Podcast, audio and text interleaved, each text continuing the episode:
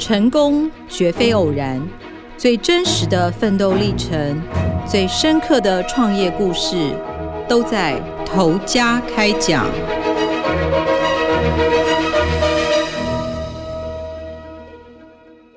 各位听众朋友，大家好，欢迎收听由静周刊与静好听共同制作播出的节目《头家开讲》，我是静周刊财经人物组记者邱婉仁。今天的节目呢，我们要跟大家谈的是一位职人。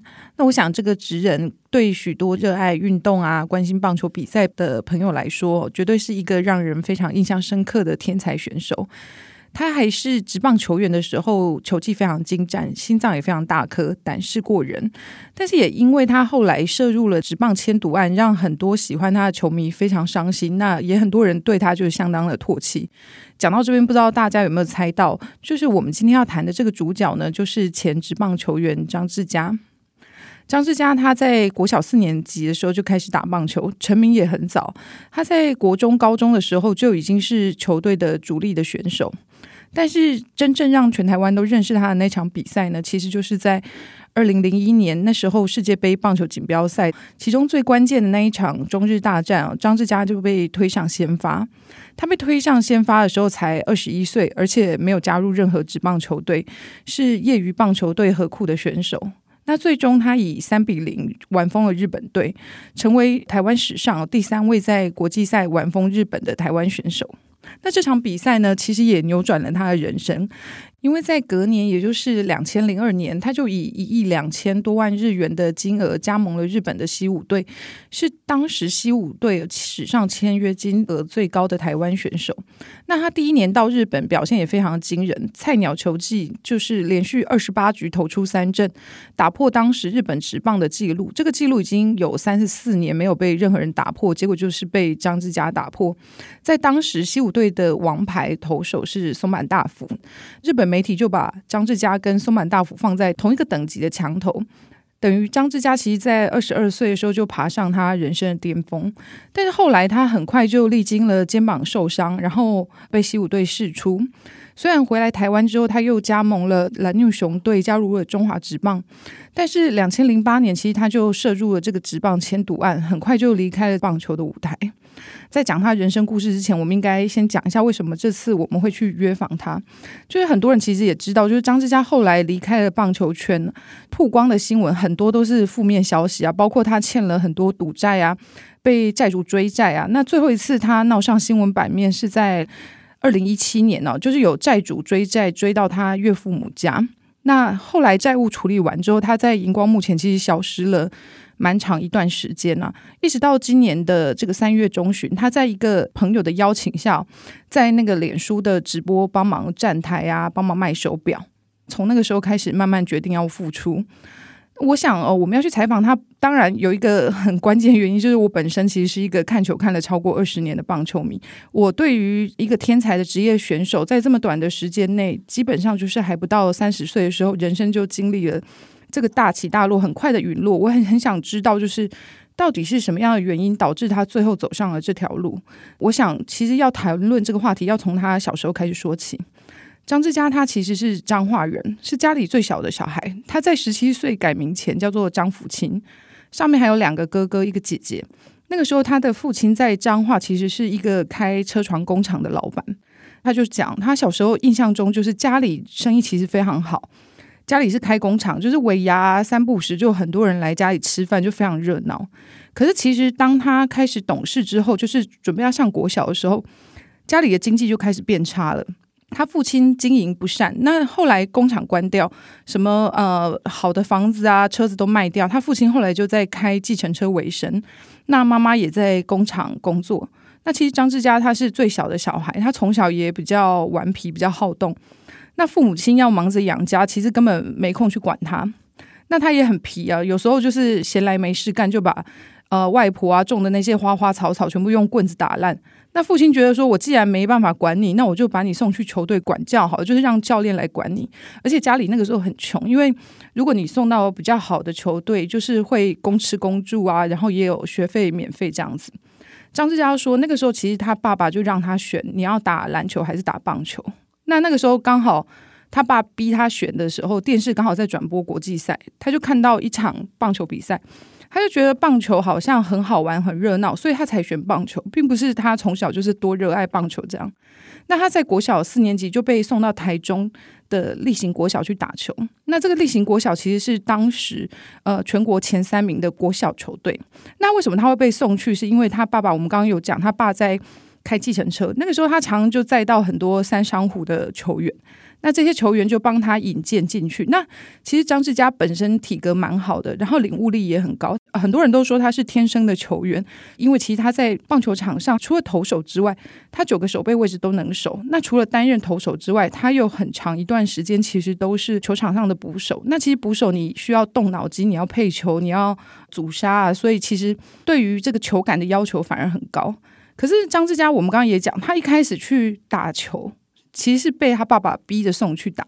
他对于棒球其实没有什么特别热爱，小时候啦，所以他其实很快就是送到那种军事化管理的球队，他很快就疲乏，就是也不想练啊。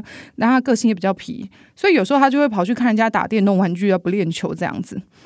那教练当然也都知道他是一个很棒的球员，所以顶多就是叫他爸来，呃，说呃要把他退队，要把他带回去，不要让他再练球了。但目的其实只是要让张志佳的爸爸修理他。后来还是会把他压着回去继续练球这样子。那张志佳就有说，他从国小到高中，就是这个三期球队啊，其实他每一次都会被退队，就从以前到现在应该是创纪录吧。那后来他成名非常的早，他就有提到，就是其实在日本打球的时候，是他在整个职棒生涯中。对他来说，他觉得最快乐的一段时光，因为在日本打球，他非常受到尊重。就是日本对于职业球员、职业的运动，其实是非常尊崇的。可是他在日本呢，其实只有前两年表现比较好，第三年他就开始受伤。关于他受伤有很多传闻，有的人就会觉得说他就是天生懒惰啊，不爱练球啊，所以才导致自己受伤。但也有江湖传言，就是说哦，他被日本人改了投球姿势，所以他整个投球节奏都跑掉。那其实，在采访的时候，我们也有问他这些江湖传言。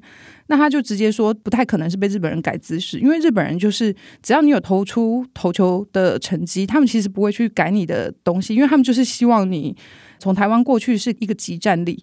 那为什么他会受伤？他就说，其实呃，西武队对他来讲是第一个职业棒球的球队，所以他其实。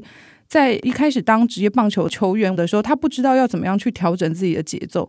他以为球季结束了那一个月就是要好好放松啊，每天跟家人聚餐干嘛？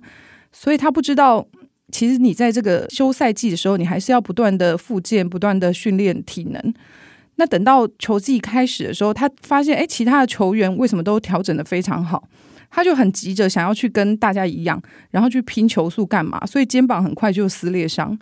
受伤之后，他的球速就掉得很快，因为他说他以前随便投都是一百四十几公里，受伤之后全力投可能是一百二十几公里，那最后投不出成绩，其实他自己很慌啊。他说回到家，他就是回到宿舍，每天就一直在看以前的那些投球的录影带，看一看，觉得好像是哪个地方有问题，手套拿着又赶快去外面练习。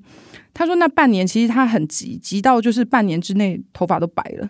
那个时候，日本的他的球队的朋友，大家都很习惯，就是说，哎呀，下午练球完的空档，他就会跟他的日本的球员一起去打高尔夫球。所以也就在那个时候，他开始接触到高尔夫球。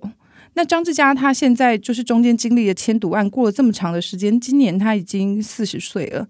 他现在在做什么呢？他现在其实是一个在安装铁皮屋通风设备的工人。那这个工资其实是论天计酬啦，就是有爬上屋顶安装，就是一天两千块；没有上屋顶，就是一天一千两百块。那没有接案的空档呢？因为他过去在日本职棒的时候，一直有开始培养这个打高尔夫球的习惯，他就加入了这个没有奖金的社会业余高尔夫巡回赛的联盟。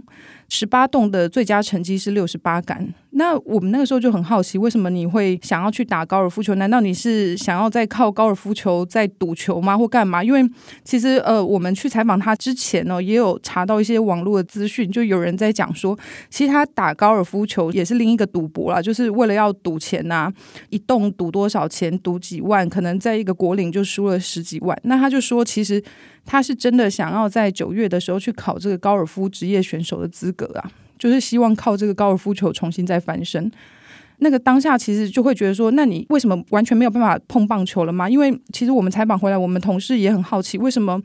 你现在已经连去一个国小教球都没有办法吗？他就说，其实，在职棒签赌案之后，他已经是完全被棒球界驱逐了。他不仅是不能在台湾的职业棒球，包括在其他国家的职业棒球也不行。如果在台湾的三级学校要去当教练，根本就养不活家人，因为他是完全不能挂牌，只能当黑箱啊。所以他中间其实很多人都知道，他还有去铁板烧店上班啊，去。去干嘛？那现在他在这个通风设备公司上班，其实也是他高尔夫球的球友介绍他的。那那个大哥都对外说他是合伙人，很感谢他。他现在这样做，我们就会跟你之前在嗯、很风光的时候比起来，其实那个薪水就是天差地别嘛。那他就觉得说，其实做工就做工，他也不偷不抢啊，就是脚踏实地一步一步做。可是他必须要澄清一点，他那个时候采访的时候，其实他也一直反复提到，他并不是一个天生就非常爱赌博的人。他在日本职棒，其实那个时候他的签约金非常高，经济非常好。他说他一拿到签约金的时候，就立刻叫他父母亲不要再上班了，因为他就觉得他父母亲就是从小到大为了要养活一家六口人，其实非常辛苦。他就立刻叫父母亲不要再上班了。他说，如果他就是一个生性爱赌博的人，其实他在日本的时候应该就要赌博，因为你手上就很多钱。那为什么他后来签赌案之后会开始又到处去赌博？他就很坦白讲，其实他是很想要去。搏一个翻身的机会，就是想要靠赌博看能不能够再重新让家人过上好的生活。因为他说他那个时候去日本的时候刚签约，他每个月就给他爸妈二十万的孝亲费，那一年可能出国就六七次。可是他最后没打球没收入，可能以前一个月是十几万上下，现在完全没收入之后，他就很自责，为什么感觉让父母亲好像越活越回去？所以他当时一心就很想走捷径啊，想找那种。轻松又可以赚钱的工作，那交了一些坏朋友，就会觉得说用赌的可不可以让爸妈很快再过好的生活？他说，其实那个时候他的想法真的是那样。那后来他的这些赌债呢，就是身边的父母亲还有他的兄弟姐妹帮他处理掉了这些债务啊。但是因为他现在开始要走高尔夫球选手这条路，那我们那个时候也是有问他，就是说。你在走高尔夫球这条路，会不会有什么想法？会不会有什么后悔的地方？他说，其实比较难过的是，在去年的时候，因为他父亲呢意外过世，所以他也希望可以重新振作。虽然他父亲就是没有机会看到，因为他父亲其实过去在新闻版面上最知名的就是当时张志佳涉入这个职棒签赌案的时候，他父亲对媒体就是宣称说。绝对相信儿子的清白，就是说张志佳如果有打假球，他一定会把儿子的脚打断。所以一直到现在，可能各种跟张志佳有关的新闻，只要被刊登在网络上，很多人都会在下面疯狂的推文或留言，就是说啊，张志佳你脚断了没啊？或者是脚脚是不是还在这样子？那张志佳其实他都有看到这一些酸民的留言呢，他就说他父亲其实一直到他父亲过世之前，都还是相信他是清白的。他就说，他父亲去年独自在家的时候，因为他们是住在台中的透天厝嘛，家人都不在，就是上学啊、上课啊、上班什么之类的。那父亲就独自在家，就不小心跌倒，就撞伤头部。那父亲是在他们家四楼的晒衣间跌倒，他是第一个发现他父亲跌倒的，所以他说他那个时候看到他父亲的时候，天已经黑了。那他都找不到他的爸爸。后来他上去那个晒衣间的时候，打开电灯就看到他爸爸坐在地上。那个时候其实还有意识，就拿一个脸盆坐在那边吐。那后来送医急救，他就说，呃，包括去照什么 X 光啊、核磁共振，其实他父亲都还有意识，都还可以跟他对话。那等到他觉得急救的差不多了，医生跟他说：“哎，你可以先出去休息一下。”那他跑出去外面抽烟的时候。医生突然就是冲过来跟他说：“哎，你你父亲没有呼吸这样子。”所以呃，其实对他来讲，在要往这个职业高尔夫球的这个路上，让他最感到可惜的就是他父亲没有办法再去见证他。那后来我们采访快结束之前，因为我们去采访的同事们，大家过去都是看过他非常多的经典比赛啊。他说，其实有时候他在网络上也会去看一下自己之前的经典比赛，包括像世界杯，或是很多人很印象深刻什么中华队八强三的那些经典比赛。那我们就问他说：“那如果人生有机会再重选一次，你还会选棒球吗？”他就说：“当然，因为撇除后面的事情，棒球自始至终哦，一直都是他最喜欢的运动。”那他现在其实有生一个儿子，他说他以前都会幻想自己可以生四个女儿，因为他觉得自己就是如果一个男人可以被四个女儿包围，他觉得是一件很幸福的事情。可是当他生了两个女儿，后来生了一个儿子之后，他就说他其实很有私心，希望他儿子未来也可以跟他一样去打棒球。他说他很有那个想法，去想说，诶，他想知道就是张志佳的儿子啊，可以走到什么阶段。他现在偶尔也会问他儿子要不要去打棒球，他就说他儿子都说，哦，好啊，可以啊，没问题啊。那呃，其实我们这个报道从出刊之后，也收到了很多的网友的留言反应，当然看戏的人很多啦，就是也很多人。持续的在骂他，问他脚断了没？但是张志佳自己也跟我分享，其实他也收到了很多人鼓励他，就是希望他东山再起啊。也希望是透过这次的报道，让大家更了解，就是为什么一个天才选手会在这么短的时间内，在不到三十岁的时候，就人生很快就结束他的职业运动。那甚至未来，就是台湾包括很多运动选手，他们在结束了自己运动生涯之后，他未来可以有什么样的出路？我觉得这其实都是后面可以去思考，因为很多职棒球员的运动生命非常短。那除了知名的选手之外，我想更多的职业棒球的选手，可能在二十五。五岁被球队释出之后，他就可能也要去当工人，去扛水泥，或做建筑工。我觉得是不是后续在体育方面有一些相关的配套措施？我觉得这个也是可以去思考的。那很感谢您今天的收听啊，也请您持续锁定由静好听与静周刊共同制作播出的节目《头家开讲》。那我们下一期的节目再见，拜拜。想听爱听，就在静好听。